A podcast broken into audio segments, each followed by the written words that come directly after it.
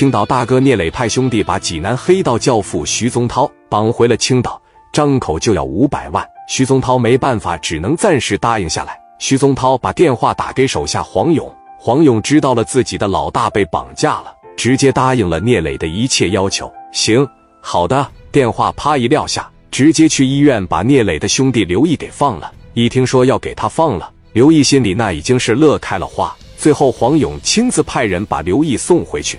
户头上也给打了五百万，确实聂磊也是一个说到做到的人，并没有为难徐宗涛，只是给了一顿毒打。聂磊这一回可算是发财了，但是他从里边拿出二十万来给了刘毅，因为刘毅那小腿肚子基本上让人打烂了，得歇一段时间。回去的时候在车上，徐宗涛气的就受不了了，那给揍的鼻青脸肿，又损失了五百万。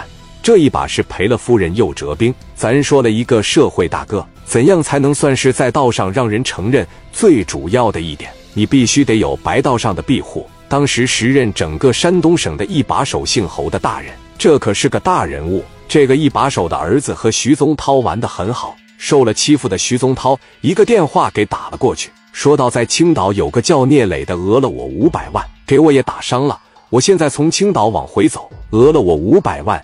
然后他们才放我走，大哥，无论如何你得替我做主。这个侯少爷也是性情直接，说谁他妈这么大胆子，老子玩的都没他大了。我倒要看看是什么人物。操，少爷也是有实力。挂了徐宗涛的电话，直接打给了郑龙。你好，我自我介绍一下子，我是这个山东这个侯一把的儿子。那边说道：“侯少爷你好，请问有什么指示？这个我问一下子，青岛有个叫聂磊的认识吗？认识，认识。”侯少爷一听郑龙认识，直接让他抓聂磊，没有他的命令，谁也不能放。说到一天之内抓不着他，我就跟我爸反映反映，你这边就别干了。我就觉得你这个工作能力各方面都很一般，别问为什么，你直接给我抓起来就对了。你要是提前给他报信，让这小子跑路了，我要你好看。好的，知道了。电话一挂，这咋办？整个山东一把手的儿子侯少爷点名把这个聂磊给我办了。没办法，必须得找王永利了。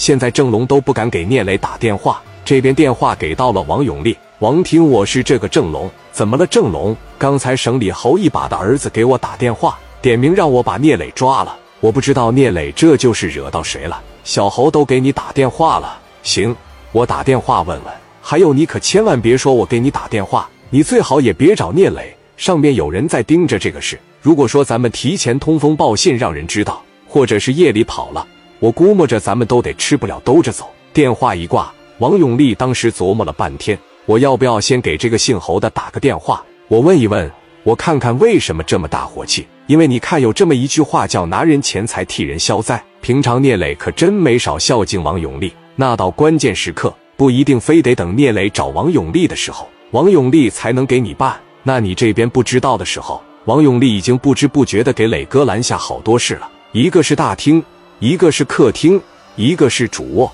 里边的俩人谁都不差。拿着电话就给小侯打了电话：“小侯，我是这个王永利，说这个聂磊怎么得罪你了？什么事导致你还要抓人？他是怎么回事？跟我关系非常好的一个叫徐宗涛的，他给人打的不轻，而且从人家手里边整走了五百万。我想这个收拾收拾他，那你看能不能看在我的这个面子上？然后咱们好好的把这个事研究研究。”咱们把这个事琢磨琢磨，毕竟说聂磊这边跟我关系不错，而且是私交不错，没有必要说为了一个徐宗涛，咱们在这大动干戈。毕竟我跟你父亲这边的关系也是非常的好，如果你能高抬贵手，那就再好不过。咱们化干戈为玉帛和平解决一下。